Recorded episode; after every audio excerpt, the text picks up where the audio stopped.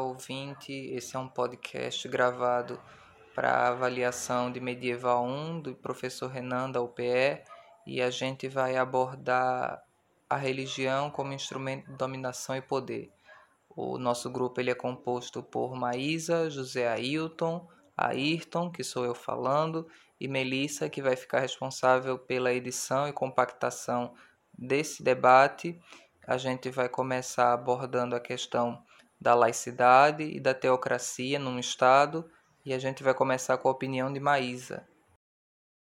Olá, gente, tudo bem? Então, como a Ayrton disse, eu vou falar um pouco sobre teocracia e laicidade. Para a gente poder entender melhor o nosso tema geral, a gente vai ter que se aprofundar um pouco mais nesses dois subtópicos. Então, o que é teocracia? Teocracia é quando o poder, tanto religioso quanto político, está nas mãos de apenas um indivíduo. Ou seja, na maioria dos casos, o chefe político ele é visto como um representante direto de alguma divindade ou chega a assumir a condição de divindade encarnada, o que acontecia no Egito Antigo com os faraós.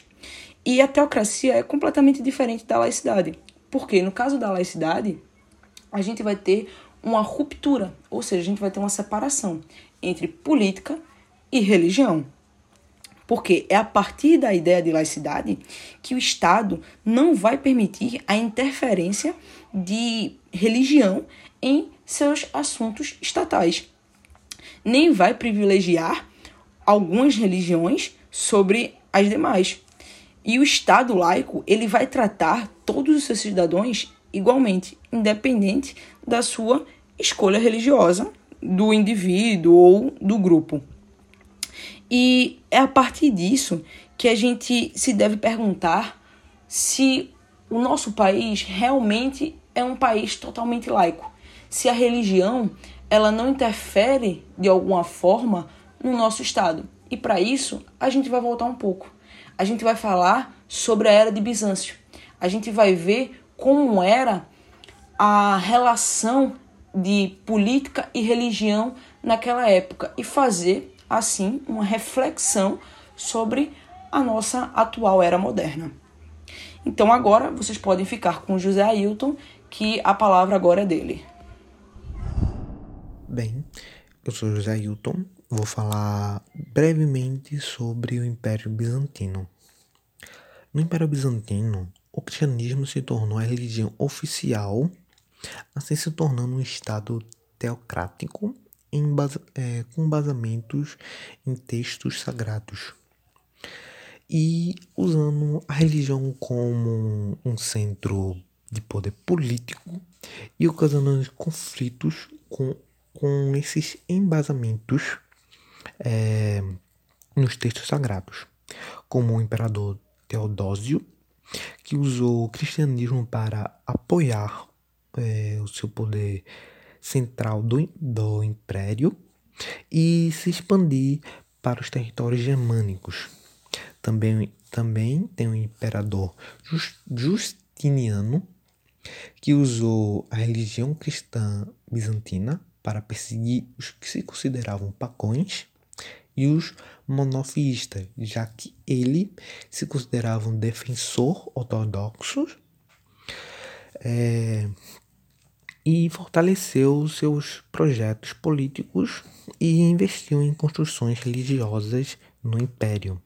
Também houve a crise iconoclasta, que também teve um embasamento nos textos sagrados, já que os cristãos bizantinos foram criticados pelo uso de imagens de, de ícones santos sendo um ato de idolatria, de idolatria que o Velho Testamento, o Velho manda, é, Mandamento era contra é, é, esse ato e também foi influenciado por um debate de não cristãos, como os muçulmanos que eram contra é, essa idolatria de ícones santos.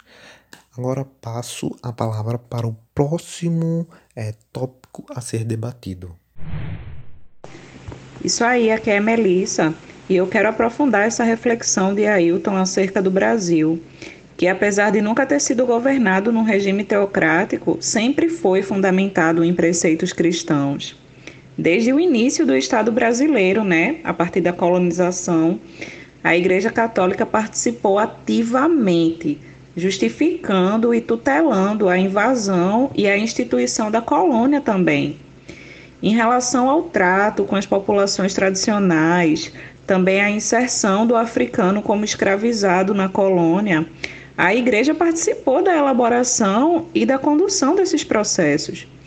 As primeiras legislações brasileiras estão impregnadas do dogma católico e a igreja efetivamente funciona como um regulador estatal, político e social também. A gente vai avançando para a contemporaneidade e a Constituição de 1988 estabelece que o Estado é laico. Entretanto, decisões judiciais e também a implantação de políticas públicas na área da saúde e da educação são tratadas sob o viés religioso, a exemplo da legalização do aborto e da legalização das drogas também, que são problemas de saúde pública, mas esbarram em crenças religiosas. Atualmente, a gente está vivendo num período muito peculiar, porque é notória a expansão das igrejas neopentecostais até o parlamento, através da eleição para cargos administrativos que defendem a imposição do cristianismo no governo, nas escolas e na própria legisla legislação. Dessa forma, percebemos que a laicidade do Estado brasileiro não é concreta mas que, na verdade, há muita demagogia estruturada na crença cristã. O debate ele é amplo, é interessante, mas a gente vai precisar concluir esse trabalho, é, resumindo em parte aquilo que a gente abordou e concluindo com a perspectiva geral do grupo sobre aquilo que foi abordado. Mesmo entendendo que a prática religiosa e as convicções e crenças de modo geral são indissociáveis da trajetória e até da essência humana, é preciso tentar entender a forma com a qual ela se relaciona com a forma estatal de organização. Se a gente for fazer o paralelo com Bizâncio, como a gente fez ao longo desse trabalho, a gente vai perceber que os interesses que se confundem acabam por nem sempre ser benéficos a uma população.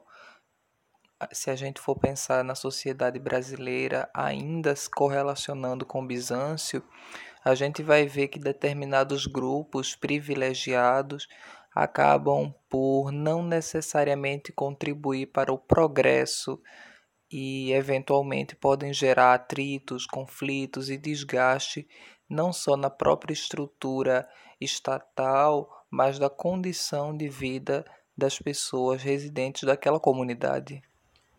Se a gente ainda pensar no Brasil, vai perceber que as instituições religiosas que têm ganhado cada vez mais espaço na política interferido nos debates por vezes não estão necessariamente associadas com a realidade prática da comunidade mais comum. A maioria das pessoas, por mais que tenham suas práticas religiosas, acabam sendo excluídas do debate político quando essas convicções religiosas acabam por aglutinar o debate político. Se a gente pensar em Bizâncio, a gente vai ver problemas de sucessão ou problemas de conflitos internos, como o iconoclasmo, que são gerados justamente pelo conflito das interpretações das convicções. Se a gente for parar para pensar no islamismo, na Península Arábica, de modo geral, a gente vai ver que no mesmo período do Império Bizantino, as questões de sucessão e de interpretação da, das escrituras gerou atritos que eventualmente fragmentaram ou deterioraram as condições de expansão dos respectivos impérios.